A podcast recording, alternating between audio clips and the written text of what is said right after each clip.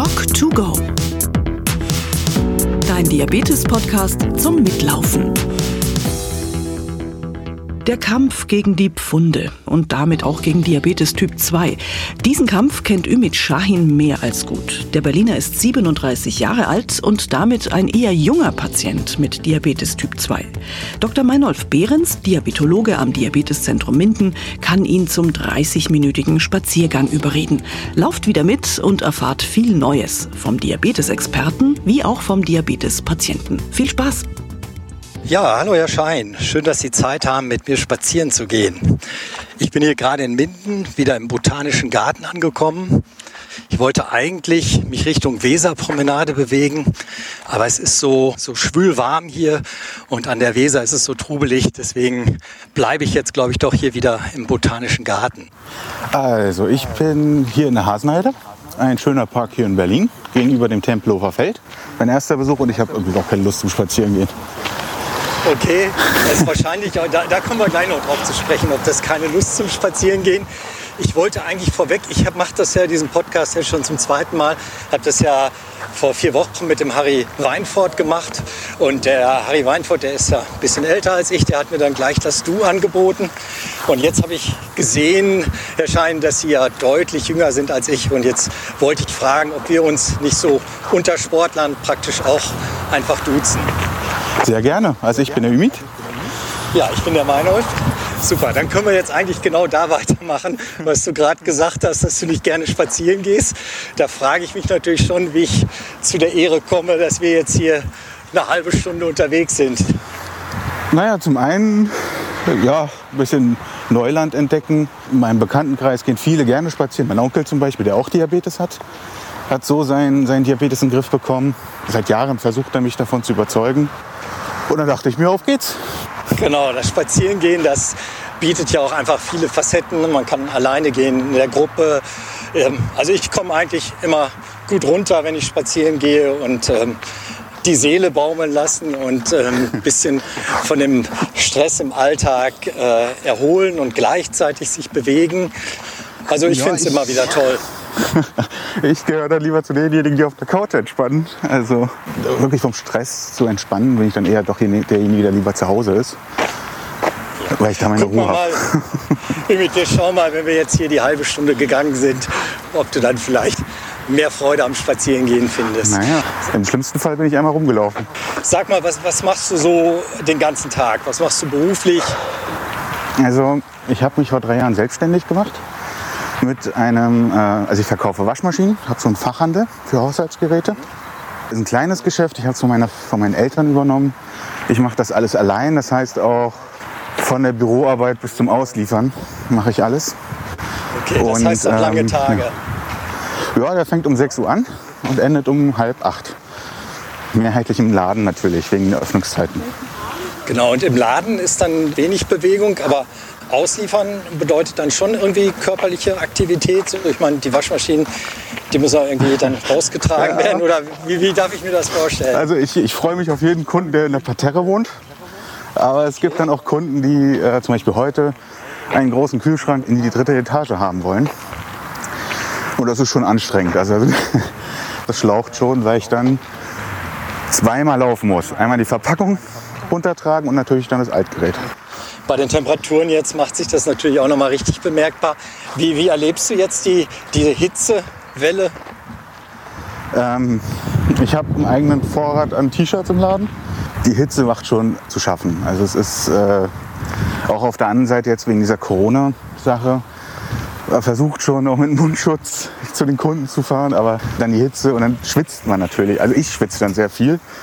Und das ist sehr, ziemlich unangenehm gerade. Brauchst du ein paar T-Shirts am Tag oder wie hörte sich das gerade an mit dem Vorrat an T-Shirts? Naja, im Grunde nach jeder Lieferung, also nehmen wir an, also der Rekord liegt bei vier T-Shirts. Wegen zwei Lieferungen und dann halt abends dann nochmal, weil es im Laden noch sehr warm war. Merkst du denn auch, dass die Hitze irgendwie Einfluss jetzt hat auf deinen Diabetes? Kontrollierst du den Zucker? Ich versuche ihn so oft wie möglich zu kontrollieren, aber ich kontrolliere ihn halt immer so vor den Mahlzeiten oder während der Mahlzeiten. Und äh, der Diabetes, ach, das hängt doch vielleicht mit der Ernährung gerade zusammen, aber der, der macht mir gerade keine Probleme. Also im Zuckerwerte sind super, jedenfalls auf meinem Messgerät. Und du hast, äh, ich muss das nochmal fragen, weil du hast einen Typ 2 Diabetes, ne? Ja. Und so irgendwie, was hatte ich gehört, drei Jahre oder drei, vier Jahre besteht der jetzt? Genau. Musst du irgendwelche Medikamente einnehmen? Ja, ähm, ich musste am Anfang fast ein Jahr lang Medikamente einnehmen, also Metformin, klassisch. Und in der Anfangszeit habe ich halt viel abgenommen und konnte mich stabilisieren, hat das der Arzt genannt. Und dann habe ich bis Anfang diesen Jahres keine Medikamente genommen. Und jetzt seit äh, Januar, Februar nehme ich halt wieder Metformin. Okay, weil die Werte ein bisschen gestiegen sind wieder, oder? Bisschen? Ich hatte, darf ich gar nicht sagen, ich glaube, einen Langzeitwert von 11, irgendwas irgendwann wieder Okay, erreicht. das ist jetzt zwischendurch schon wieder. Genau, zwischendurch. Und jetzt bin ich so bei sieben. Sieben ist das jetzt. Ja. Ja, immer noch zu hoch, meint der Arzt, aber immerhin besser. Und spürst du denn irgendwie so, dass äh, dein Gewicht äh, für andere ein Problem ist? Wirst du schief angeguckt, wenn du, ich sag mal, die Waschmaschine in die zweite Etage hochträgst? Ja, es gibt ja diesen schönen Begriff heutzutage, diese Alltagsdiskriminierung. Ich würde es jetzt nicht so radikal äußern, aber die Blicke, ich habe immer das Gefühl, angeguckt zu werden. Oder beim, wie ich vorhin sagte, dieses Hochschleppen, stark schwitzen und dann beim Kunden die Maschine anzuschließen, ist ein sehr unangenehmes Gefühl. Und ich habe auch das Gefühl, angeguckt zu werden. Es gab auch mal Fälle, wo halt jemand nach mir gefragt hat und hat gesagt, wo ist denn der dicke Kollege? Gut, das rein zufällig war ich dann halt am Telefon, weil es ist halt ein kleines Unternehmen. Ich werde, wenn man mich anguckt, eben auf dieses Übergewicht reduziert. Wenn ich dann sage, ich habe Typ 2 Diabetes, dann ist das noch so ein i-Tüpfelchen. Sag ja, selbst schuld, so, ne? Hast dich nicht unter Kontrolle gehabt. Aber ich sage auch, ja, es ist wahrscheinlich eine Folge davon, aber es ist nicht nur mein schlechtes Essverhalten oder so. Aber diese Rechtfertigung kommt immer. Es ist ja letztlich so, ich kenne unzählige Menschen, die sich schlecht ernähren und die kein Gewichtsproblem haben. Also es spielen da noch viele Aspekte eine Rolle. Das heißt nicht im Umkehrschluss, dass man den Diabetes und das Gewicht nicht durch Bewegung und Ernährung beeinflussen kann. Aber der eine hat es eben leichter, es zu beeinflussen und für andere ist es eben deutlich schwerer.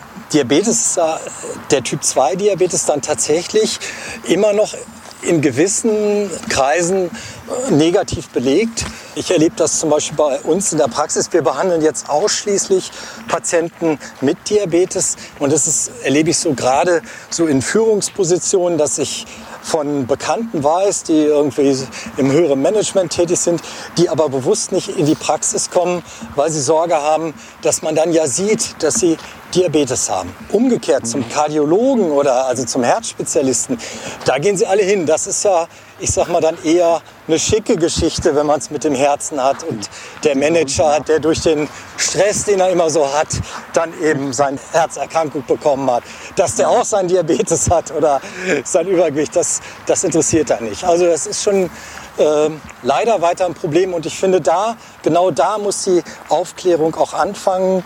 Und ähm, da hängen dann doch Aufklärung und Stigmatisierung äh, sehr, sehr eng zusammen. Aufklärung für den Einzelnen, aber auch Aufklärung äh, in der Gesellschaft, dass alle verstehen, dass Diabetes mehr ist als nur viel Essen und äh, wenig Bewegung.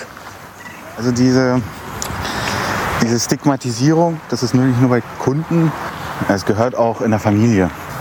Ich- sage mal, ich bin vorbelastet. Das ist eine schöne Ausrede Ja. eigentlich immer. Meine Oma hatte äh, Diabetes, mein Onkel hat Diabetes. Also von beiden Seiten sogar. Und mein Arzt hat mir auch immer gesagt, Herr Schahin, passen Sie auf, wenn Sie nicht äh, Ernährung umstellen und so weiter und so weiter. Sie kriegen irgendwann Diabetes. Er hatte recht behalten vor drei Jahren. Und äh, in meiner Familie ist Diabetes immer noch so etwas wie, ja, harmlos. Nicht, worauf man täglich achten muss. Man hat es, ja, kann man ein bisschen, isst man halt ein Stück Brot weniger oder so. Keine Ahnung. Also man weiß nicht, was man machen soll, aber es ist da. Mit, äh, was mich nur wundert, wenn so viele Familienmitglieder Diabetes haben, dass dann so der Umgang so, so locker damit ist. Haben die denn so gar keine Probleme über die Jahre entwickelt mit dem Diabetes? Doch, gravierende Probleme. Mein Onkel hat Nierenprobleme jetzt. Bei meiner, ach stimmt, meine Tante hat auch Diabetes, ja. Äh, da hat, haben sich die Augen verschlechtert letztes Jahr und der Fuß meldet sich mittlerweile. Extreme Durchblutungsstörung hat sie gerade. Aber das Problem, um auf den Punkt zu kommen, was du gerade meintest, es wird ausgeklammert. Die Probleme, die man hat, ist nicht auf den Diabetes zurückzuführen. Ja, das ist durchaus auch eine Sache, die ich auch immer wieder erlebe, dass der Diabetes verharmlost wird und ähm, dass andere Probleme, die, die ich jetzt aus unter gesundheitlichen Aspekten als gar nicht so entscheidend finde, die werden viel mehr in den Fokus gerückt als jetzt eben der hohe Zuckerwert. Das ist dann eben so. Ja, es ist auch teilweise kulturell bedingt. Also in meiner Familie ähm, wird gerne gegessen, auch viel gegessen und also traditionell. Also dann gibt es halt den Bohneneintopf mit Fleisch und viel Fett, aber mit wenig Gemüse. Ja, und das läppert sich dann einfach. Das sind dann so Sachen, dann, dann kann man von der, kann, also kann ich zum Beispiel nicht von der Familie äh, Hilfe erwarten, wenn ich ja mit Detailwissen hinkomme und sage, hey, ich habe hier einen tollen Doc kennengelernt, äh, geht mal hin. Ach nee, wieso? Ich habe keinen Schnupfen. Man geht dann erst los, wenn, wenn wirklich die Symptome, die, Genau. die Beschwerden da sind und diesen Aspekt, den wir ja immer auch versuchen zu kommunizieren, von Anfang an eine konsequente Diabeteseinstellung, auch dann, wenn ich noch keine Beschwerden habe, damit nicht zukünftig die Komplikationen sich einstellen. Ja, das, das spielt sicherlich auch so der soziokulturelle Hintergrund eine Rolle. Genau. Es wird vieles mit Sorge angeguckt, aber wenn ich eine Entscheidung treffe, muss ich sie treffen. Aber ich kann keinen mitziehen oder kann auch nicht Unterstützung erwarten, weil äh, ja, der jüngere Sohn, der Jüngste, der Ältere hat das Sagen. Ist immer noch so. Also es, und auch immer das Besserwisserische. Also ich habe jetzt bei meinen Eltern zum Beispiel ich gesagt, ich darf das, das und das nicht essen. Oder ich möchte keine Kartoffeln mehr zum Fleisch haben oder was auch immer. Dann kommt irgendwas anderes und die wissen es besser. Und dann, was mache ich dann? Essen oder hungern? ist schon äh, eine schwierige Situation, äh, wenn man sich dann in so einem Spannungsfeld bewegt. Du hast ja auch, wie ich gehört habe, zu Beginn dann sehr viel Gewicht abgenommen, bewusst abgenommen durch eine Ernährungsumstellung. Und ähm, das ist dann jetzt, als der Zucker wieder gestiegen ist, das Gewicht auch wieder angestiegen oder wie hat sich das entwickelt? Ähm, zu Beginn habe ich bewusst abgenommen. Ich sage immer, als es ausgebrochen ist, hatte ich in dem Monat fast, äh, fast 10 Kilo abgenommen. Und erst daraufhin bin ich ja dann erst zum Arzt gegangen und danach eben durch eine Ernährungsumstellung. Genau, die, die erste Gewichtsabnahme, die hängt natürlich mit dem hohen Zucker zusammen. Ja. Die ist ja, da ist dein Beitun dann nicht so groß gewesen. Und äh, wie ist jetzt so Stand der Dinge mit dem Gewicht? Ähm, ja, das ist so das Grundproblem, bei mir die alten Gewohnheiten loszuwerden. Das Gewicht ist äh, absolut immer noch das Problem. Ich habe sogar wieder zugenommen. Ich habe wieder mein altes Gewicht erreicht. Also ich bin jetzt fast 135 Kilo schwer. Ähm, ich hoffe, ein bisschen Muskelmasse ist dabei, aber ich glaube nicht. Ähm, und die Ernährung ist komplett aus dem Ruder geraten wieder. Ja, mit, mit dem Gewicht, das ist natürlich immer wieder ein Thema. So auch liebgewonnene Verhaltensweisen zu ändern, ist schwierig. Gewohnheiten sind einfach, sind einfach hartnäckig. Das, was du jetzt so beschreibst, das ist ja, wenn man so will, mein täglich Brot. Ich sehe das ja immer wieder, dass Patienten kommen mit ihrem Diabetes, dass sie total gut Gewicht abnehmen, dass der Diabetes auf einmal läuft. Dann sagt man, nur so weitermachen und ein Jahr später oder zwei Jahre später ist dann oft wieder die Ausgangssituation da. Also das ist schon, der Diabetes, das ist letztlich eine lebenslange Aufgabe. Da, da kommt man nicht drum herum. Ah, Das merke ich auch mittlerweile. Hast du eigentlich, hast du eigentlich eine Diabetes-Schulung mitgemacht oder ähm, Ernährungsberatung jetzt gezielt in Bezug auf das Übergewicht und auf den Diabetes? Ähm, die Diabetes-Schulung habe ich ein Jahr später bekommen. Auch erst auf Nachfrage. Äh, Ich musste mich selber drum kümmern. Ich muss dazu sagen, ich bin nicht zum Diabetologen gegangen. Also ich hatte, war bei meinem Hausarzt, der seit Jahren mit Diabetes zu tun hat. Also meine Oma war zum Beispiel auch bei ihm. Genau, und ich musste mich vorher selbst informieren, auch was Ernährungsberatung angeht. Die habe ich jetzt nicht gemacht, weil äh, es war nicht auf mich zugeschnitten. Das war mir zu allgemein. Also es wurde nicht erzählt, speziell was, was beeinflusst den Zuckerwert, sondern Gemüse ist gesund, ja, weiß ich. Aber welches Obst zum Beispiel könnte ich essen? Oder wie viel Obst, äh, speziell für Diabetiker? Ja, wenn du jetzt gerade das Obst ansprichst, da haben wir natürlich irgendwie alle ein Problem. Einerseits ist das Obst so wirklich gesund, viele Vitamine, Mineralien, Spurenelemente, alles drin. Aber auf der anderen Seite gibt es schon viele Obstsorten, die einen relativ hohen Zuckergehalt haben. Und ähm, deswegen tun wir uns oft ein bisschen schwer, größere Obstmengen zu empfehlen. Aber wenn man irgendwie im Bereich Obst unterwegs ist, dann sind es am besten die Beerenfrüchte. Die sind äh, zumindest, was den Zuckergehalt angeht, günstiger. Also ja. Erdbeeren zum Beispiel? Ja, Heidelbeeren, die gehen dann auf Schön. jeden Fall. Ja, also ähm, nochmal zu dem mit dem individuellen äh, mit der Ernährungsberatung, also wo ich da halt meine Probleme hatte, mich in der Gruppe mit Nicht-Diabetikern auszutauschen. Gibt es denn äh, spezielle Diabetes-Ernährungsberatung von, von klassischen Ernährungsberatern, will ich mal so sagen? Es gibt äh, mittlerweile eine Reihe von unterschiedlichen Gruppenseminaren, Gruppenberatungen, die äh, auf die unterschiedlichen Diabetestypen zugeschnitten sind. Das ist natürlich dann schon so, dass man manchmal in so einer Gruppe sitzt, die nicht so ganz homogen ist und dann sind da Leute, die schon äh, berentet sind und umgekehrt Leute wie du, die da so im vollen Alltagsstress, Berufsstress stehen. Und das lässt sich oft so ein bisschen schwer äh, unter einem Hut bringen. Man hat natürlich auch immer die Möglichkeit, Einzelberatungen zu machen, die dann wirklich gezielt auf deine Bedürfnisse ausgerichtet sind. Also das ist schon möglich. Da gibt es auch zulasten der Krankenkasse unterschiedliche Möglichkeiten, sowas zu beantragen. Da gibt es schon Möglichkeiten. Okay, also ich müsste dann aber speziell jemanden finden, oder? Also so, so. Ja, also normalerweise diabetologische Schwerpunktpraxen ähm, bieten das an. Okay. Wir haben bei uns auch in der Praxis mehrere Diabetesberaterinnen, dann aber auch eben Diätassistentinnen, die dann die individuellen Beratungen zulasten der Krankenkasse durchführen können. Das muss man beantragen, dann kann man das so abwickeln. Also mein Problem in diesen Gruppen halt, das war immer, es war keiner schlank. So. Dann gibt es einige, die waren dabei, die wollten nur speziell zu, zu, speziellen Lebensmitteln etwas wissen. Die berühmten Hafertage zum Beispiel. Ja. Äh, oder irgendwelche Fastentage oder irgendwelche äh, speziell Allergien. Und dann kam ich halt so mit meiner Basisfrage, was darf ich essen?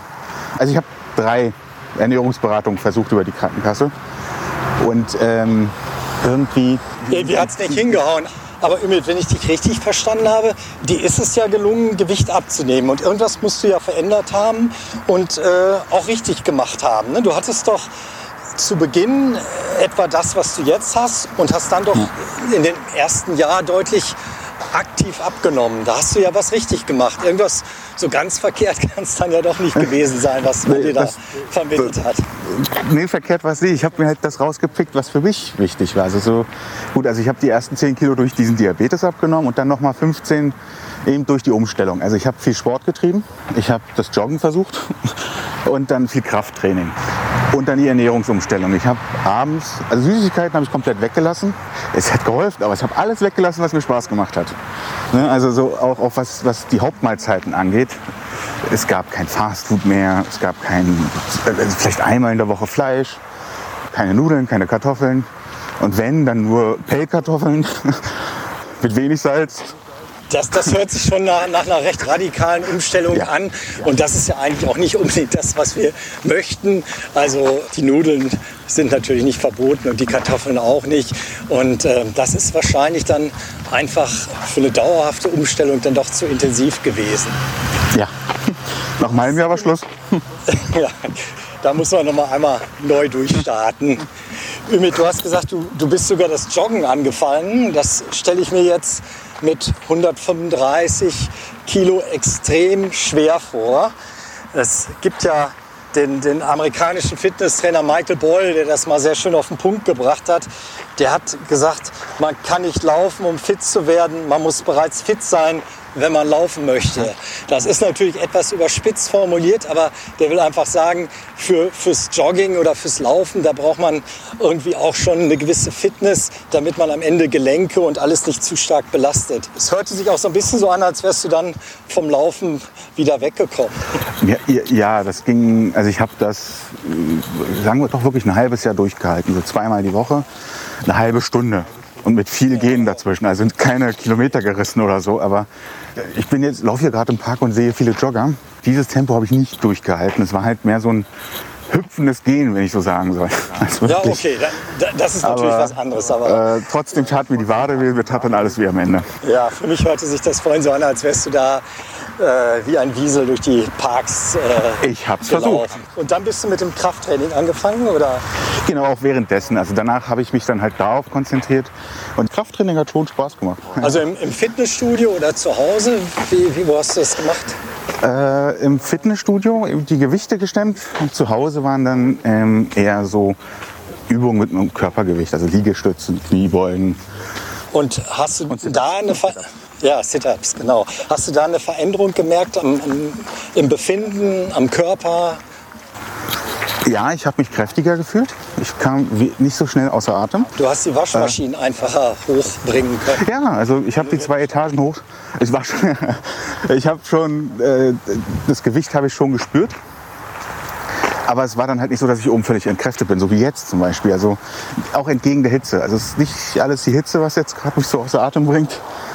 Aber Ja. das war schon anders, wenn ich trainiert hatte und ein bisschen Gewicht verlor, also 20 Kilo weniger hatte. Dann habe ich das leichter hingekriegt. Und, und was hat dich dann irgendwann davon abgehalten, da, da weiterzumachen? Weil das ist ja eigentlich schade, wenn man schon mal so die Kurve bekommen hat. Ja, da kamen eben alte Gewohnheiten. Also das Aufschieben kam dann dazwischen. Ich habe dann irgendwann mal gesagt, ach, ich muss nicht viermal die Woche zum Training, das reicht dreimal. Und dann nach einer Zeit waren es doch nur zweimal. Und dann auch nur vielleicht eine Stunde. Oder auf den Kardiogeräten, ach, warum muss ich jetzt eine Stunde Rad fahren? Ach, halbe Stunde reicht, auf geht's. Morgen mache ich mehr. Und das hat sich geleppert. Irgendwann war ich dann gar nicht mehr zum Sport gegangen. Und äh, ja, Kannst du dir vorstellen, dass du noch irgendwie noch mal ein bisschen mehr Zeit für die Bewegung investierst? Ich wünsche mir das sogar, ähm, dass ich das weiß. Ich habe mich einfach gut gefühlt. Durch die Bewegung hatte ich auch mehr Motivation, auf meine Ernährung zu achten. Es ist halt dieses Aufraffen, die gewisse Müdigkeit durch die langen Tage und auch ein bisschen Demotivation. Ich muss auch sagen, ich stehe auch ein bisschen allein da. Meine Freundin zum Beispiel, mit der ich seit sieben Jahren zusammen bin, die hat auch Gewichtsprobleme, hat aber auch ihre eigenen Probleme. So was, was Alltag und Arbeit angeht und alles drumherum. Also es ist keine gegenseitige Unterstützung, wie es vielleicht besser wäre für mich, wenn jemand da ist, der mich Ja. daran erinnert, hey Ümit, du wolltest heute Salat essen. Nein, aber übrigens, das, das erlebe ich schon immer bei meinen Patienten, dass die äh, Pärchen extrem sich gegenseitig motivieren und ähm, wenn man dann gemeinsam kocht, gemeinsam auch vielleicht zum Sport geht und sich bewegt.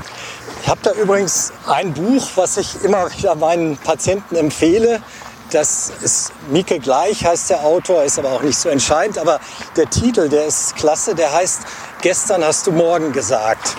Das ist so ein Fitnessprogramm, ein Trainingsprogramm, wo man praktisch ausschließlich mit dem eigenen Körpergewicht trainiert. Man hat so Kurzhanteln auch dabei und einen Medizinball. Und das ist ein Stufenprogramm, das geht über fünf Stufen. Und man hat wirklich eine ganz klare Vorgabe, wie man trainieren kann. Das sind irgendwie eine halbe Stunde, dreimal die Woche. Und dann Klar ist es eben, wie das so bei so einem Stufenprogramm ist, wird es immer ein bisschen intensiver, aber dadurch, dass man eben trainiert, merkt man kaum, dass es intensiver wird. Und äh, das ist auch für Leute, die wenig Zeit haben oder die, die, sagen wir mal, die Gelegenheiten, wo Zeit da ist, nutzen müssen für den Sport.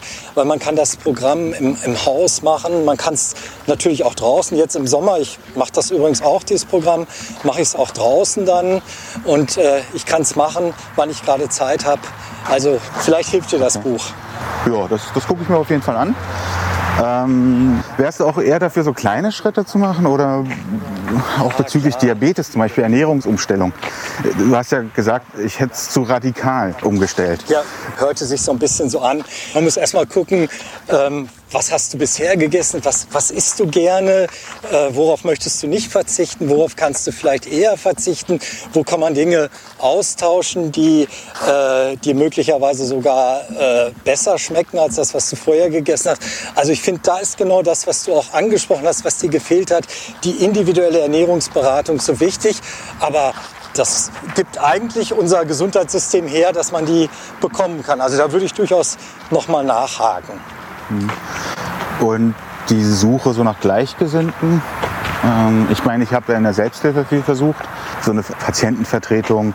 Soll ich das weiterverfolgen? Ich freue mich immer, wenn ich höre, dass sich Selbsthilfegruppen bilden, weil das eigentlich eine super Basis ist für, egal jetzt für, für welche Erkrankung auch immer oder für welche Problematik.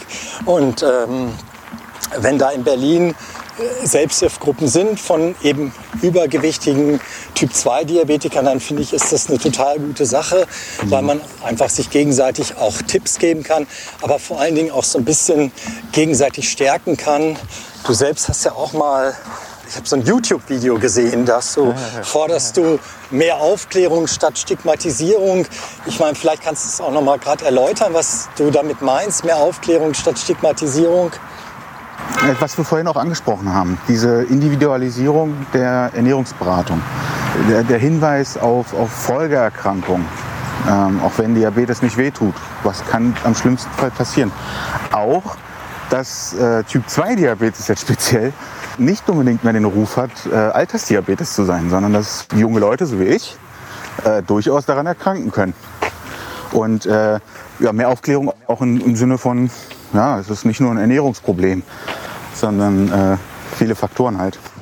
Das ist übrigens auch immer mein Reden, dass äh, wenn der Diabetes nur in Anführungsstrichen mit Ernährung und Bewegung zu tun hätte, dann hätten wir nicht sieben Millionen Menschen mit Diabetes, sondern müssten wahrscheinlich die halbe Nation oder 50, 60 Millionen Menschen an Diabetes erkrankt sein. Also der Diabetes hat natürlich eine genetische Komponente und das wird, wird ganz oft vergessen. Und dann kommt es eben so, dann heißt es ja, die Menschen mit Typ 2 Diabetes, das sind die, die sich nicht bewegen und nicht vernünftig ernähren. Aber nein, das Ernährung und Bewegung spielt eine Rolle, aber das ist nicht der alleinige Faktor. Wie, wie erlebst du denn hier unseren Spaziergang? Du hattest ja zu Anfang gesagt, dass du so gar keine Lust hast oder gar nicht gerne spazieren gehst. Also einmal muss ich erstmal gucken, wo ich überhaupt hier bin. Ich empfinde das echt positiv. Also ich finde es, könnte ich wiederholen. Also Ja. vielleicht nicht im Gespräch, aber so quasi so im Selbstgespräch, wenn ich das so sagen darf. Aber ich, ich habe es wirklich sehr als angenehm empfunden. Kein Vergleich von dem, was ich erwartet habe. Ja, schön. Ich dachte, Und, äh, ich, dachte, ich fange an, nur zu schwitzen und keine Ahnung, konzentriere mich, dass ich außer Atem gekommen oder was auch immer. Aber ich finde, der Gedanke ist jetzt immer frei. Also ich, der Kopf ist gut. Ich kann jetzt motiviert zur Arbeit gehen. Ja, wir, wir hören ja auch unsere Atemgeräusche sozusagen. Und ich finde, ähm, da kommt bei dir ganz wenig hier rüber. Du scheinst also vielleicht doch fitter zu sein, als du denkst. Sei froh, du siehst mich nicht schwitzen. Also ich bin gut am Schwitzen gerade, das merke ich gerade. Mein Rücken nass, alles. Aber ist jetzt nicht unangenehm. Schmerzen habe ich nicht. Also das hatte ich mir nicht befürchtet. Und noch ein paar T-Shirts im Schrank, sodass du, wenn du nachher dann weiterarbeiten musst, äh, das dann auch nicht das Problem ist. Ja, Ümit, das hat mir riesig Spaß gemacht. Ich habe auch irgendwie so, ich habe irgendwie so ein Bild vor Augen. Ich, ich habe zwar dieses eine YouTube-Video gesehen, aber jetzt ähm, nach dem Gespräch oder so äh, wird der gesamte Ümit Schein, äh, äh, kann mir jetzt richtig vorstellen, mit wem ich, wen ich da im YouTube-Video gesehen habe. Und ähm, ja, ich hoffe, dass du auch noch so, so ein paar Ideen mitbekommen hast und vielleicht auch ein Bild von mir bekommen hast. Jetzt, Ja, äh, auf, auf, jeden Fall. Sie machen einen sehr, äh, sehr, sehr ruhigen Eindruck. Also so etwas, den man gerne. Also ich habe Ihnen gerne zugehört. Auch diese, die Tipps, die Sie gegeben haben, die Erfahrungen, die Sie äh, mit Ihren Patienten gemacht haben oder äh, was Sie so am Tag erleben. Absolut top. Ich wünschte, Sie wären in Berlin. Ja. Aber gut. Ja, ich, ich sag mal umgekehrt, wenn, wenn du mal nach Minden kommst, dann kriegen wir auch eine Ernährungsberatung ganz individuell für dich hier, hin. Und dann, äh, aber ich denke, in Berlin gibt es so viele gute äh, Schwerpunktpraxen, dass es da auch echt möglich sein müsste, ähm, eine gezielte Beratung zu bekommen. Und dann steigst du noch mal mit der Bewegung ein. Ümit, ich danke dir für den schönen Spaziergang. Ich hab zu danken. Äh, wünsche dir noch einen schönen Tag. Wie sagt man heutzutage? Bleibt gesund. Genau, bleib gesund und äh, tschüss. Tschüss. Danke einmal mehr fürs Mitlaufen und Mithören. Auch für diese Episode bedanken wir uns für die freundliche Unterstützung durch IKK Klassik, Böhringer Ingelheim und Dexcom. Wir freuen uns über Rückmeldungen und konkrete Fragen zum Thema Diabetes, wie auch zum Podcast selbst. Schreibt uns eine E-Mail an info@diabetes.de.org. Abonnieren könnt ihr, können Sie unseren Podcast auf www.diabetes.de.org/podcast.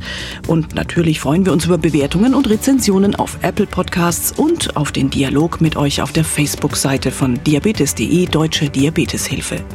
In zwei Wochen gibt's die nächste Episode von Doc2Go. Dann mit Moderatorin Andrea Balschuh. Sie hat ein Buch darüber geschrieben, wie wir von unserer Zuckersucht runterkommen. Und die Ernährungsexpertin Dr. Astrid Tombeck erklärt, was zu viel Zucker im Körper anrichtet. Das hört ihr in zwei Wochen wieder überall, wo es Podcasts gibt. Bis dann und auf Wiedergehen. Doc2Go. Dein Diabetes-Podcast zum Mitlaufen.